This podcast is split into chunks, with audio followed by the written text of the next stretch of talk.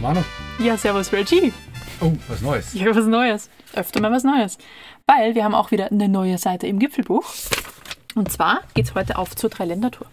So ist es. Und irgendwie kommt es mir vor, wir hätten schon mal eine Dreiländertour gehabt, aber nicht da, wo wir heute hingehen. Wir waren öfter schon mal in dem Eck unterwegs, wo wir diese dr- drei Länder, das eigentlich missverständlich ist, es sind Länder relativ zwei Länder, aber drei Gebiete, ne? Nein, nein, es sind drei Länder. Und zwar nämlich ähm, Tirol, Bayern und Salzburg. Bundesländer dann. Das- okay, dann, das hat ja keiner vorher So. gesagt. Okay. Genau, wir waren nämlich mal wieder bei Reit im Winkel. Mhm. Wir waren schon mal bei Reit im Winkel. Und zwar auf der Winkelmoosalm. Und auch diesmal ist die Winkelmoosalm Ausgangspunkt unserer Wanderung. Wer sich nicht mehr erinnert oder es noch nicht gehört hat, weißt du noch welche Seite? 51, ganz klar. Mist. Wieso weißt du das denn? Ich habe vorher Ach nachgeguckt. so. Na gut, ähm, sonst ist mein Job, welche, welche Seiten wir wann was gemacht haben. Aber auf jeden Fall, genau, Seite 51 sind wir damals von der Winkelmoosalm zur Steinplatte gegangen, dieses nette Skigebiet. Mhm.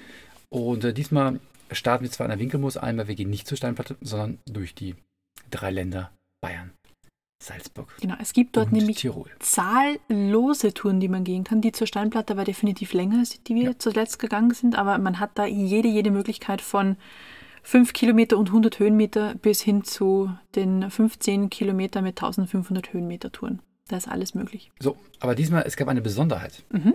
Und zwar ist das eine Abendwanderung gewesen. Wir sind quasi erst abends ins Gebiet gefahren und äh, ja, haben dort den Abend verbracht mit verschiedenen Dingen, die wir noch erzählen werden. Mhm. Und ähm, auch die Nacht und sind einfach morgens pünktlich ins Büro gefahren. So Was, die, was die Leute jetzt denken, was wir nachts noch auf der Winkelmoosalm machen, ja, das bleibt dran, dann hört ihr das. Aber es ist jugendfrei, keine ist Sorge. jugendfrei. Ja, Ähm, genau, aber bevor wir dazu kommen, zu dem jugendfreien Abendprogramm, würde ich einfach sagen, ja wir jetzt haben bestimmt Leute abgeschaltet. Jetzt ist nicht mehr spannend. Achso. Haben wir einen Fehler gemacht, glaube ich. Ja, so ein Nagel. Trotzdem will ich jetzt einfach mit der, mit der Wanderung anfangen. Die war nämlich, ähm, ja, also wir hatten lange keine Abendwanderung. Und äh, sie hat auch ein, zwei Highlights gehabt, fand ich. Mhm. Hatten wir so noch nicht. Mhm. Jetzt habe ich ganz viel gespoilert. Nee, nicht gespoilert, ganz viel ähm, Erwartung geweckt und jetzt kommt voll die langweilige Tour. Nein, Spaß. Ich würde mal die Eckdaten geben, wie immer. Die ist nämlich mit 12 Kilometern okay lang, mit 400 Höhenmetern nicht so hoch. Und der höchste Punkt sind, ich habe es glaube ich nachgelesen, 1467 Meter. Das heißt, man kann die auch noch relativ lange im Jahr machen. Sie ist angeschrieben, glaube ich, bis November rein. Ist sie em- empfohlen. Und zwar von der ähm, Tourismusbüro Reit im Winkel. Die haben die verlinkt sozusagen. Kann man auf die Webseite gehen. Da findet man diese Tour. Und startet, wie gesagt, in der Winkelmoosalm. Wer da hin möchte, muss sich ein Ticket kaufen. Kostet am Automaten 5 Euro. Und dann kann man da entweder gemütlich hochfahren oder sehr langsam, je nachdem, wer vor einem herfährt. Hätte ich beinahe gesagt. Und ähm, ich glaube, wenn man morgen tagsüber hinfährt, ist die dann, glaube ich, teurer, die Auffahrt, weil der Schalter noch besetzt ist. Irgendwas in der Richtung. Genau, wenn der Mensch in seiner kleinen Kabine sitzt, kostet 7 Euro, am Stimmt. Automaten 5. Genau. Weil man Deswegen- muss ja sein Gehalt noch mitzahlen. Ich hoffe mal nicht, dass sie nur 2 Euro. ähm, Ich weiß es nicht. Ja. naja, auf jeden Fall, ähm, ja, nette, nette Tour. Denn es geht direkt los an der Landesgrenze. Da hat man auch schon die ersten beiden Länder. Und auf so einem, wie heißt das, Holzstegpfad oder so ähnlich? Ich glaube, ne? Ich glaube, genau so hieß Ja, das. Also genau. es ist wirklich, es sind Holzbalken auf, also zu so einem Weg aufgereiht und der ist aber gar nicht kurz, ne? Das sind Nee. ein, zwei Kilometer Ja. oder so, glaube ich. Steht auch extra bei, dass man über Regen äh, kann es rutschig werden. Mhm, das Deswegen glaube ich, das vielleicht bei Regen fies. oder nach Regen nicht gehen. Und es hat mich so ein bisschen an so eine Geschichte erinnert. Äh, es gibt ja diesen Vater in, wo war denn das? Finnland?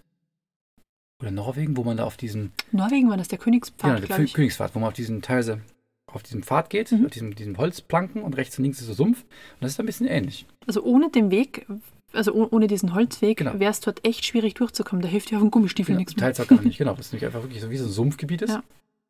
Und deswegen, äh, ja, war das ganz, ganz amüsant, da hochzugehen. Also natürlich, man muss schon sagen, die, die, es ist wie halt Treppensteigen im Grunde. Das macht, ist ungewohnt, dass man einen Berg hochgeht mit Treppen. Aber naja, so ist das. Aber mein, mein erstes Highlight hat wirklich schon am, eigentlich am Ende des Holzpfades gewartet. Und zwar habe ich noch nie bei einer Wanderung so viele freilaufende Pferde gesehen. Wirklich nicht. Ich kam mir vor wie so ein, so ein Western. Und ich stand auch teil so im Wald drin oder war total neugierig, kam vorbei, haben so geschnuppert und sowas. Fand ich schon sehr beeindruckend. Zumal ja so ein Pferd auch echt groß ist. Wenn das direkt vor einem steht, ist das einfach gefühlt doppelt so groß. Also es ist eine Kuhherde schon sehr beeindruckend, weil ne, Rinder auch relativ groß sind im Vergleich zu so einem Schaf oder so. Aber dass so viele Pferde wild, also wild, ne? Also sie hatten keinen Sattel drauf oder sowas? Genau, ja, also so, so im Sinne wild. jetzt glaube ich keine. Wildpferde wie im Nein, das nicht. Aber wenn da einfach so ein ungesatteltes Pferd ohne irgendwas im Wald steht, dann hat das irgendwie was von, weiß ich nicht, Fantasy-Film oder so. Wirklich, es kam, es kam wirklich so vor, es war nicht weit und breit, es waren keine Menschen da, wir waren die einzigen und es waren bestimmt 20, 30 von denen. Das ist echt schön. Tier. Und danach haben wir auch festgestellt, warum die da sind. Weil dort direkt ums Eck nämlich die Rossalm ist. Genau, das ist am Ende da Das heißt, die wohnen da. Du bist schon wieder, wieder viel zu weit gelaufen. Entschuldigung. Ja, genau, aber es ist halt, ähm, ja, man, man läuft da diese, diesen, diesen Hang da hoch und ist teilweise, ich glaube, im Winter ist das einfach die Skipiste, oder Teile davon sind, glaube ich, Skipiste. Man Deswegen geht ist die es Skipiste ja. seitlich hoch. Ja? dementsprechend steil, kann man sich vorstellen. Und zwischendrin kommt man auch an so einem, ja, dem Ende von dem Skilift vorbei. Ist natürlich nichts los momentan, weil halt kein Ski. Und diverse Beschneiungsseen, wo sogar noch ein paar Leute am Baden waren, Oh, wenn du oh, dich oh. erinnerst. Das war schon Oh, oh, oh. sehr frisch, würde ich sagen. Ja, also erstens das und zweitens, ne, rein rechtlich darf man ja seinen Bobstar nicht in so einem Beschneiungstee baden. Aber wurscht. Ich habe es ja nie gemacht, keine Ahnung. Ja. Hab nur welche da Es war baden. jedenfalls sehr erfrischend dort. Während Ja. dem Tag war es wirklich noch gut heiß. sehen. Tagsüber. Tagsüber, ja, abends Ja, dann nicht mehr so. Sonnenstrahlen. Jetzt nicht mehr. Jetzt ist es kalt. Aber Wahnsinnspanorama da oben auch. Ja. Also man sieht da bis aufs Kitzsteinhorn rüber, ähm, man sieht das wilde Kaisergebirge. Stimmt. Richtig schön. Sehr schöne Aussicht. Man sieht theoretisch auch die Steinplatte, Mhm. die wir ja schon erklommen haben. Und theoretisch sieht man auch diesen äh, Dreiländerstein, der dann halt sagt, ne, das sind die drei Länder hier. Haben wir verpasst. Und eine, danke fürs, fürs, fürs schon verraten, und eine Gedenktafel der Gefallenen vom Ersten und Zweiten Weltkrieg. Haben wir auch nicht gesehen. Mist. Mist. Müssen wir Alles mal hoch. verpasst. Genau, deswegen gibt es auch kein Foto davon. Nee, sorry. Und ja, dann geht es halt dann weiter. Wieder hinab, weil, weil so hoch ist er nicht. Und wenn man vor die Pferde hatte, kommen dann die, die Kuhalben. Und da geht es dann wirklich durch Kuhherden durch. Und ähm, Schafe haben wir natürlich auch gesehen. Mhm. Also glaube, war alles dabei. das Bis war auf nicht- Ziegen. Ziegen haben gefehlt. Ziegen fehlten, genau. Das war wirklich ähm, sehr, sehr tierisch, hätte ich beinahe gesagt. Und ähm, hinten raus kommt man ja in so einen Wald noch rein. Dann haben wir erst gedacht, was ist denn das da im Wald? Und dann haben wir die Kühe in dem Wald gesehen. Ja. Also quasi die, die Hangpferde und die Waldkühe.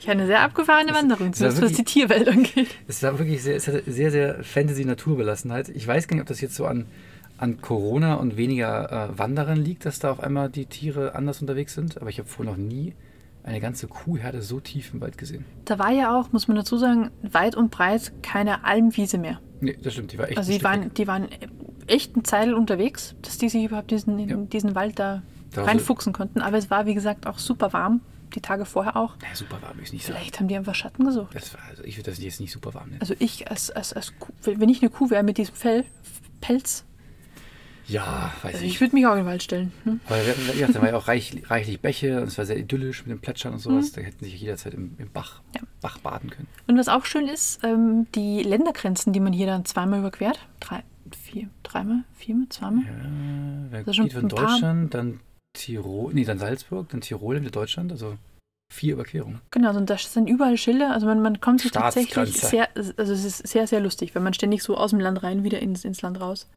Was mich gewundert hat beim letzten Wiedereintritt äh, nach, also wahrscheinlich dann von Tirol nach Deutschland. Deutschland wieder, ja. Äh, erste Frage, muss man dann eigentlich in Quarantäne? Haha. Weil war ja in Tirol. Und zweite Frage, ähm, warum waren auf dem Schild Staatsgrenze so Löcher drin, wie als wenn man da drauf geschossen hätte? Das ist eine gute Frage. Ich glaube, so da wurde Einschusslöcher. das sah wirklich aus wie draufgeschossen. Hat da der Österreicher noch versucht, den Deutschen zu erlegen, der aus der Corona-Quarantäne geflohen ist? Vielleicht. V vielleicht war das früher, als damals diese, ähm, Die diese beim, beim Ersten Ach so. Weltkrieg, die entsprechenden Kämpfe da Ich glaube nicht, dass das Schild so in alt den. Alpen stattgefunden haben. Naja, wer weiß. Oh, das glaube ich nicht.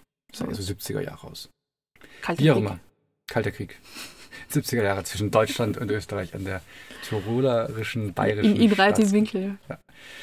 Nee, ähm, genau, das hat mich ein bisschen gewundert, wer, warum da Einschusslöcher waren. Vielleicht waren es auch gar keine. Vielleicht waren es einfach nur Löcher zufälligerweise kreisrund im Metall. Wie auch immer. Und dann kommt man halt, ja, zur Rossalm zurück.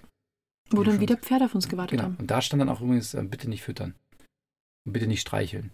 Und all die wichtigen Informationen, die man hätte vorher gebraucht. Ja gut, sie haben sich eh nicht richtig streicheln lassen. Ja, schon ein bisschen schon. Und zum Füttern hat man eh nichts dabei. Bestimmt. So gesehen waren die safe. Ja, aber streicheln haben sie sich schon lassen. Bisschen. Bisschen. Ja. Aber das waren ja auch die anderen Pferde. Wahrscheinlich darf man nur bei der Rossalm nicht streicheln und Das kann sein. oben am Hang schon. Ja. Die Hangpferde, die darf streicheln. Fassen Sie das Hangpferd nicht an. Genau. Und ähm, als wir zurückkamen, ich meine, das war ja schon wirklich mit Sonnenuntergang, äh, da sind ja diverse Hütten und Almen. Da ist einiges los. Das ist ja inflationär bebaut, das Ding. mhm. Und Einkehren überhaupt kein Problem. Also echt wie. Die Sonnenalm ist, glaube ich, mitunter eine der Ja, größeren. Dann gibt es, glaube ich, die, ich müsste jetzt lügen, wurscht, eine Hütte drüber. Ja. Da haben wir dann auch, also haben wir in, in ähm, Episode 51 ja auch schon drüber gesprochen. Es gibt auch relativ große Gaststätten, wo man auch Feiern abhalten kann. Also vermutlich jetzt aktuell Momentan nicht so sehr. aber. Aber an sich, die haben auch die entsprechenden Kapazitäten, also da tut sich wirklich einiges. Und auch, ich glaube, da sind einige dabei, die auch privat gehalten werden. Also waren dann kleinere Hütten, aber überall standen Autos davor und echt reger Betrieb da oben. Ne? Wirklich inflationär. Das heißt, man ist da eigentlich überhaupt nicht alleine. Man denkt schon so, ja, jetzt geht die Sonne unter und der Tag ist vorbei. Jetzt müssen Leute nach Hause. Nee, das ist wirklich ähm, sehr, sehr voll. Also voll in Anführungsstrichen im Verhältnis. Und man kann ja, wie wir schon erzählt haben, äh, in der letzten Folge davon, ähm, dort auch übernachten. Muss sich im Reit im Winkel Tourismusbüro anmelden. Kann man da mit seinem Wohnmobil stehen. Und es gibt auch eine öffentliche Toilette, wo man übernachten kann. Aber wie gesagt, die Straße ist nur geöffnet, glaube ich, bis November, Dezember. Genau, Dann sie wird kommt dann auch nämlich der Skibusbetrieb. Und dann darf man nicht mehr hochfahren. darf man nicht mehr. Aber warum haben wir dort eine Wand- Abendwanderung gemacht? Weil wir noch Abendprogramm hatten. Mhm. Und es war mir schon erzählt, dass dort dieser Sternepark ist. Und der Sternepark hat gelegentlich auch Sterneführungen. Mhm. Sternführung. Sternführung, genau. Genau, Weil, Sternführung. weil nämlich da oben der erste Sternenpark in den Alpen Mhm. eröffnet wurde. Und es ist der vierte deutschlandweit. Und die Idee ist halt, dass man die Licht, also der Lichtverschmutzung entgegenwirkt und deswegen Gegenden schafft, wo sehr, sehr, sehr wenig Licht nachts ist. Nicht nur, weil man den Sternhimmel dann hübsch sehen kann, sondern auch im Sinne vom Tierschutz. Weil viele Tiere komplett, naja, irritiert sind, beziehungsweise ihren Tag-Nacht-Rhythmus nicht mehr ordentlich hinkriegen, weil wir eben nachts dazu tendieren, trotzdem alles noch beleuchtet zu haben. Sei es eine Leuchtreklame, sei es irgendwie ein Strahler, wie wir auch gesehen haben, den, Oh ja. ähm, den die Alm noch meint, irgendwie einsetzen zu müssen nachts, damit der letzte Wanderer nicht verloren geht. Aber so dermaßen ein helles Ampellicht ist, das könnte man sich vermutlich auch sparen. Also die Idee ist halt, es dunkel wie möglich zu haben, im, in erster Linie wegen des Tierschutzes. Genau. Weil zum Beispiel auch die ganzen Insekten halt einfach zum Licht kommen, wie man, wie man ja weiß. Und dann verrecken die alle, weil die einfach die ganze Zeit wie die Bescheuerten dagegen fliegen, bis sie einfach tot zu Boden fallen. Genau, und das passiert leider, leider im großen Stil. Also uns wurde auch die Zahl genannt, ich habe die nicht mehr im Kopf, aber es ist wirklich ein, ein großer Prozentzahl an Insekten, der genau deswegen komplett sinnlos stirbt. Ja. Ne? Und die fehlen uns halt dann hinten raus. Aber ähm, wenn man so eine Tour buchen möchte, dann kann man auf abenteuer-sterne.de gehen und dort sich ähm, explizit unverbindlich anmelden für 15 Euro pro Person. Und ähm, die haben verschiedene Spots, wo diese, diese Tour machen. Und klar, wir reden hier von der Winkelmoosalm, dem Spot. Und da gibt es jetzt noch im Oktober noch mittwochs und freitags diese Tour. Dauert ungefähr zwei Stunden, geht um 20.15 Uhr los. Also jetzt auch nicht so spät. Und ähm, man sieht dann halt, natürlich klar, weil Sonnenuntergang ist ja schon vorher, äh, sehr, sehr schön den Himmel, den Nachthimmel. Aber wichtig ist, warm anziehen. Und zwar sehr, sehr warm anziehen. Die schreiben sogar Polarbekleidung. Äh, und einen Klappstuhl mitbringen, man hat, weil man möchte nicht zwei Stunden stehen. Ist nämlich an Ort und Stelle, also man wandert nicht rum. Das ist eine Sterneführung quasi durch den Sternenhimmel. Und den kann man natürlich auch im Sitzen sehr wohl genießen. Genau, und das ist eben genau das Problem. Man sitzt die ganze Zeit, bewegt sich wirklich keinen Millimeter, außer dass man sich vielleicht mal weiter vo- vor oder weiter zurückbeugt. Aber aufgrund dessen, dass halt, als wir dort waren, war es 16, 17 Grad, glaube ich, nachts. so, so um den Dreh. Das war schon deutlich kälter. Jedenfalls soll man sich dann entsprechend warm anziehen, weil man sich wirklich überhaupt nicht bewegt. Und dann kühlt man natürlich auch entsprechend aus. Deswegen auch was mitbringen, worauf man dann auch warm sitzen kann. Vielleicht auch eine Decke auf dem Stuhl drauf. Also ich würde den Stuhl empfehlen, weil sonst der Boden wird ja auch schon recht frisch. Also Isomatte vielleicht, weiß ich Ja, nicht. was auch immer. Und dann irgendwas, womit man entspannt nach oben schauen kann. Nämlich die Hauptattraktion findet ja oben statt und nicht irgendwie in, in normaler Blickweite. Das heißt, ähm, vielleicht so, so ein, diese Lehnstühle oder sowas, wo man so ganz entspannt sich so zurücklegen kann. Dann kann Also- man perfekt den Himmel genießen. Genau, also definitiv aber auch die Temperatur sehr, sehr beachten. Ganz, ganz wichtig, weil sonst macht das nämlich mitunter mal keinen Spaß mehr, wenn man dann nur friert. Und dann kann man dieser Sternenführung gar nicht mehr so toll folgen. Genau. Und dann liegt nämlich Emanuel Philipp, der Astronom und Physiker, der, ähm, ich glaube, viele, viele Dinge mit zu verantworten hat, wie, glaube ich, den Sternepark und Lichtschutzgebiet, was auch immer. Glaube ich, der hat sehr, sehr viel gemacht in der Richtung. Der legt dann los mit einer sehr, ich würde mal sagen, humorigen, lockeren, laienverständlichen, steht glaube ich auf der Webseite sogar als, als, ähm, als Stichwort, äh, Sternetour. Und ich muss sagen, ich habe ähm, viel dazugelernt, leider vieles vergessen. Aber ich habe noch nie in Deutschland einen so krassen Nachthimmel gesehen. Klar, wir hatten Glück, waren keine Wolken. Aber ähm, das war echt beeindruckend. Ich ähm, bin halt nicht so bewandert in diesen ganzen Dingen, was da so oben am Himmel ist, aber ich glaube, du bist ja relativ fit drin, ne? Nee, auch nicht so richtig. So, ich dachte jetzt irgendwie, weil du viele von dem kanntest du schon, was du. Diese, diese Achse da, wie hieß die nochmal? Ekliptik. Genau, die Ekliptik, danke. Genau, also es wird, ich, ich will ja gar nicht so viel vorwegnehmen, weil es werden, werden wirklich so die absoluten Grundzüge der Astronomie erklärt und auch diese unterschiedlichen Ideen von wegen, im Osten geht alles auf und im Westen geht alles unter und ist natürlich nachts genauso wie tagsüber. Also es ist nicht nur die Sonne, die von dem einen Eck kommt und ins andere Eck geht, sondern unser ganzer Sternenhimmel, beziehungsweise wir drehen uns halt entsprechend, ähm, also wir in der, auf der Erde drehen uns entsprechend in diese Richtung. Und was ich auch ganz spannend fand, ist, wie der Manuel entsprechend uns gezeigt hat, wie die Jahreszeiten funktionieren. Das Stimmt. war sehr eindrucksvoll und mit 100% Körpereinsatz uns näher gebracht. Also ich fand das ganz großartig, wie auch der Mond verantwortlich ist für Gezeiten und so weiter. Also es war wirklich, wirklich schön gemacht. Und was er auch dabei hatte, war ein äh, Finger in den Himmel. Mehr möchte ich gar nicht sagen, aber man konnte ihm wirklich zu 100% folgen und er hat auch wirklich auf jeden einzelnen Stern drauf zeigen können. Und deswegen auch die unterschiedlichen Sternzeichen erklärt, warum zum Beispiel die Perseiden Perseiden heißen. Also da kam ganz, ganz viel vor, als wirklich das, das grundsätzliche ABC der Astronomie. Und warum man zum Beispiel eigentlich gar nicht in dem Sternzeichen geboren ist, in dem er geboren ist. Genau. Das fand ich auch sehr spannend. Ähm, die Fahrt hat echt schon, also es ist wirklich ein Besuch wert. Das gibt es jetzt im Oktober noch äh, nur noch viermal, glaube ich. Und dann ist halt da auch Schluss. Aber es gibt ja noch andere Locations, wo die das anbieten. Ich glaube, am Chiemsee ist eine Tour. Habe ich steht jetzt, steht genau, alles auf der Webseite. Auf der Webseite es sind zwei tatsächlich, die da angeboten werden. Und ich weiß nicht, ob du das jetzt schon erwähnt hast. Ähm, ob die Tour stattfindet oder nicht, muss man so ungefähr eine Stunde, anderthalb Stunden vorher nochmal angucken. So, ja, Je nachdem, ob die Stadt, also ob genug Leute zusammengekommen zehn Personen statt genau. und wir waren, glaube ich, 30 oder 40 Leute. Ja, ich glaube, da waren mehr. Oder also, noch mehr. Also es wäre ja irgendwann was auch dunkel, schwer zu sehen. Genau. Also Corona, wirklich voll. Corona-bedingt ist jetzt bei der zweiten Location, der Name ich jetzt nicht weiß, glaube ich, auf 50 gerade beschränkt und da, wo wir waren, bereit im Winkel auf 90, weil das ist nämlich so echt ein großer Parkplatz. Genau, man sitzt halt oben auf dem, auf dem Hügel mhm. und man hat Abstand ohne Ende zu den Nachbarn. Man genau. guckt ja sowieso nur in den Himmel und die Aerosole können alle ungestört gehen, gehen äh, genau, die treffen Sterne niemanden. ziehen. Ja, das war schon, ähm, war echt ein, ein Erlebnis. Klar, ist natürlich, es variiert immer, weil halt der Sternenhimmel ja auch ein bisschen anders ist, je nachdem, wann man es macht. Und ähm, auch je nachdem, ob der Mond da ist. Wir hatten zum Beispiel, glaube ich, Glück, dass der Mond erst relativ spät aufgegangen ist. Aber das war echt richtig abgefahren. Ich dachte mir erst noch, okay, man hat nach Sonnenuntergang den Sternenhimmel super schön gesehen. Der wurde immer klarer und klarer. Es wurden mehr Sterne sichtbar. Und dann dachte ich mir, habe ich zu lang geguckt, dass ich jetzt wieder weniger sehe. Aber dann wurde es immer wieder heller und heller und heller. Im Osten ist genau. natürlich der Mond aufgegangen. Ja, das stimmt. Das war irgendwie sehr, sehr amüsant. Ja. Ja, aber wirklich schön und absolut die Zeit und auch das ähm, dicke Anziehen wert, würde ich sagen. Ja. Hier vielleicht noch ähm, ein Satz dazu, und zwar, wie du gesagt hast, man kann auf der entsprechenden Seite sich da anmelden, auf abenteuersterne.de. Es ist aber auch ein, ähm, ein, ein Surfen auf die Seite patendernacht.de wert. Paten der Nacht? Paten der Nacht, so wie der Pate. Eher, das klingt so wie so eine äh, Verkupplungsseite oder das könnte es auch sein, aber das, das ist jetzt noch nicht der, der Content, der, der, der unjugendfrei wird. Nee, aber das ist so ein Zusammenschluss von Interessierten, beziehungsweise von Leuten, die einfach den Nachthimmel schützen wollen. Ah, okay. Genau, und da ist eben mitunter der Manuel Philipp auch mit dabei.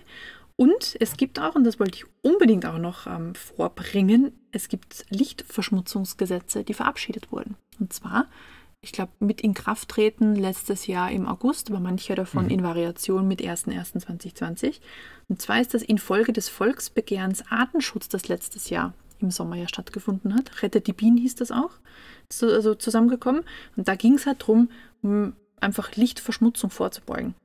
Und in der Quintessenz sagt dieses Gesetz jetzt, dass man nach 23 Uhr und bis zur Morgendämmerung keine Fassaden beleuchten darf.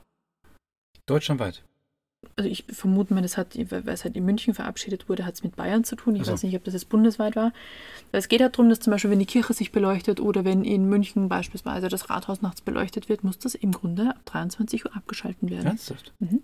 Jetzt, das gilt schon. Das gilt schon, ja. Krass, ist mir gar nicht aufgefallen. Ja, vermutlich, weil auch, ähm, das wird auch hier bemängelt, also ne, wo kein Kläger, da Ja. kein Richter, dass es entsprechend nicht so direkt durchgesetzt wird, aber bei Nichteinhaltung drohen Strafen bis zu 50.000 Euro. Also das ist schon empfindlich. Und es, teure geht, und es geht vor allem darum, und das hat der Manuel Philipp auch erwähnt, es geht um diese Lichter, die nicht gerichtet nach unten zeigen, Ah, genau, sondern diese Himmelsstrahler. Genau, stimmt, ja. Und, ja, und da werden halt heute hauptsächlich LEDs verwendet, die super hell strahlen. Ne? Kann man ja relativ viel Licht zustande bringen mit relativ wenig Strom. Und das ist aber genau das Gift quasi, Hm. weil wir unsere Nacht damit immer heller machen. Und deswegen ist halt auch diese Maßgabe von wegen eher nach unten strahlen, nur das anstrahlen, was man ausleuchten möchte, wie zum Beispiel Wege, Straßen. Und da aber eher gelbes Licht verwenden, weil das unter Anführungszeichen dunkler ist. Das heißt, aufgrund der Wellenlänge strahlt es nicht so weit und deswegen beleuchtet es sehr örtlich. Ist ja schon ein bisschen doof, ne?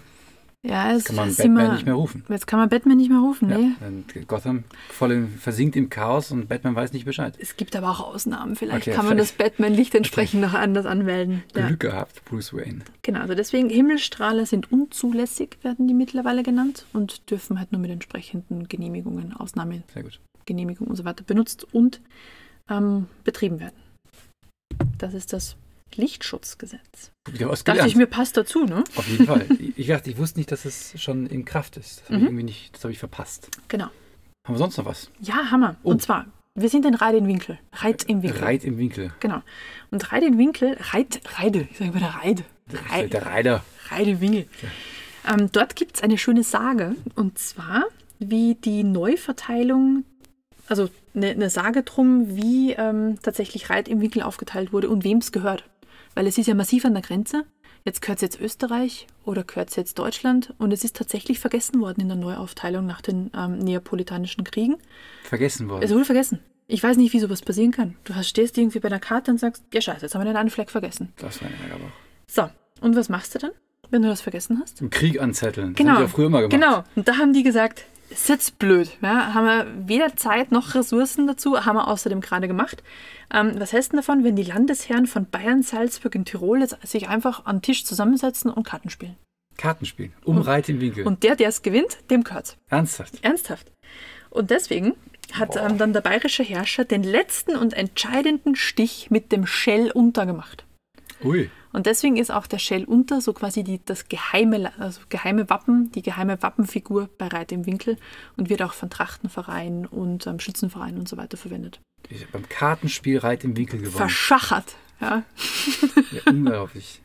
genau, aber so hat der Bayer quasi Reit im Winkel bekommen. Hat er denn echt gespielt oder ist nachher rausgekommen, dass er beschissen hat? Also es ist eine Sage und eine Sage hat nie direkt Anspruch auf Rechtsgültigkeit, deswegen weiß ich das nicht, aber es ist eine schöne Geschichte, Wenn ich nicht, dass irgendwann so ein Pergament auftaucht und dann kommt der, der, der Nachfolger des Tiroler Landesfürsten und sagt, hey, das war aber unlauterer Wettbewerb, ich möchte Reit im Winkel. Genau, spielen." das war keine Karte, die in Ja. Wettbewerben Ja. verwendet werden darf.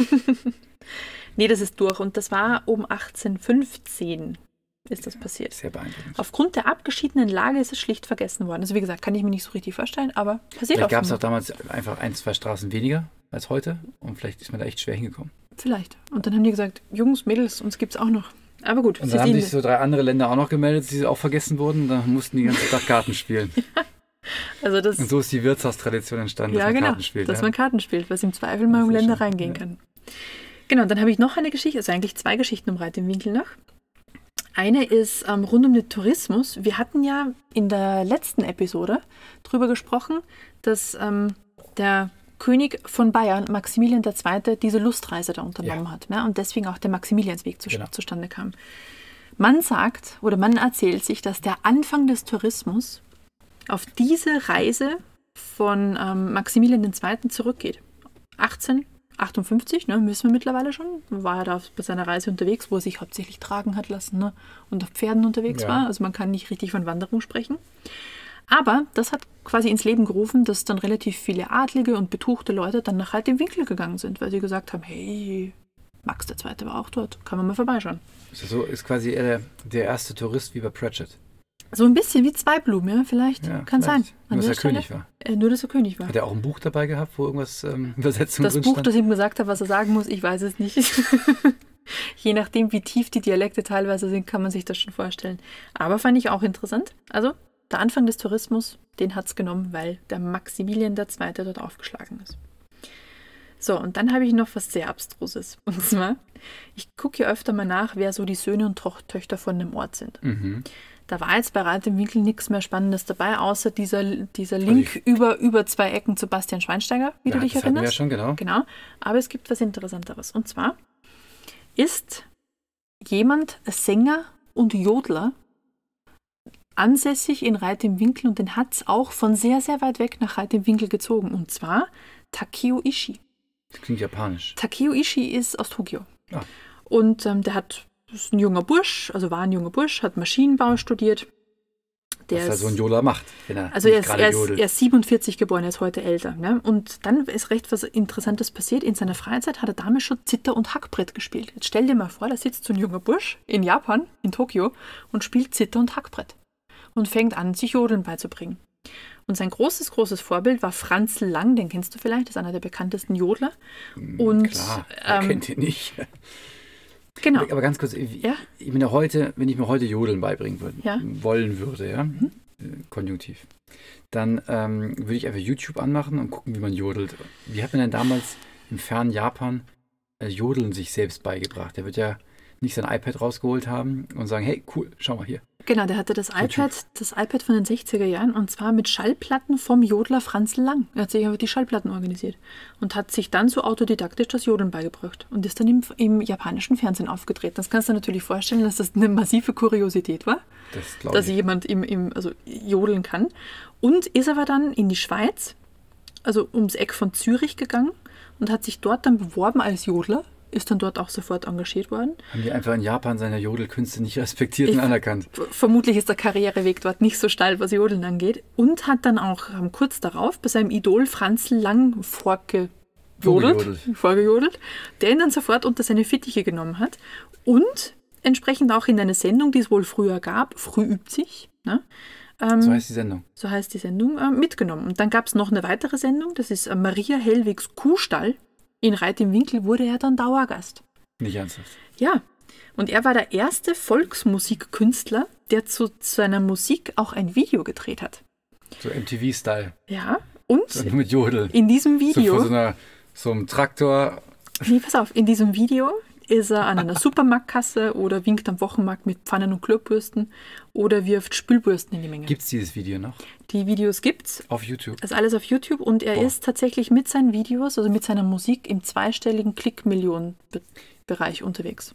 Das müssen wir, glaube ich, verlinken irgendwo. Das müssen wir verlinken. Twitter Genau. oder Instagram. Nee, lieber Twitter. Li- Lieber Twitter. Und er ist schnell. auch, pass auf, nicht, dass, das, klar- dass du denkst, das ist irgendwie so ein Nischending. Ja? Er war auch bei Stefan Raab und ähm, hat dort dann auch Bekanntheit unter dem jüngeren Publikum gewonnen. Okay, wir müssen es doch nicht verlinken. Das ist also offenbar alles alter Hut hier. Genau. Hab ich nur, einfach ist an mir vollkommen vorbeigegangen. Ja. Ich glaube, nicht so schlimm. Also deswegen Takeo Ishii, Ich merk's. eine Also, Person, die heute, heute in Reit im Winkel lebt. Man Ach, lebt könnte, noch? die könnte man auch besuchen. Naja, er ist 47 geboren, also so alt ist es noch nicht. Naja, ist ja schon ein stolzes Alter. Ja, also wohnt in Reit im Winkel und ähm, ja, Sehr gut. Eine wohl sehr berühmte Persönlichkeit in diesem Metier, würde ich sagen. Ich merk's. Ich merk's. Ja. Du, ähm, gegen Ende eine Frage an dich. Ja. Die nichts mit Jodeln zu tun hat. Das dachte ich mir schon. Aber ähm, wir haben es ja kurz angesprochen. Pratchett, Mhm. hast du dein Trauma schon überwunden? Boah, das müssen wir nicht aufzeichnen, wirklich nicht. Nein. Lustig, ich habe heute drüber getweetet, keine Sau hat interessiert. Also offenbar ist wirklich mein Schmerz mit mir allein. Die, Aber ja, willst, du- willst du trotzdem willst du darüber sprechen? um es vielleicht ein bisschen aufzulösen, also es ist jetzt super off-topic, ne? Ja, Aber. Terry Pratchett ist ja an sich einer der, oder ich glaube der bekannteste Fantasy-Autor unserer Zeit, würde ich sagen. Ist das so? Also behaupte ich aber nicht. Fantasy, ich glaube schon. Ich würde schon sagen. Also, oder einer, der. Wie heißt dieser, dieser Laberkopf, der diese ganzen dicken Schinken schreibt?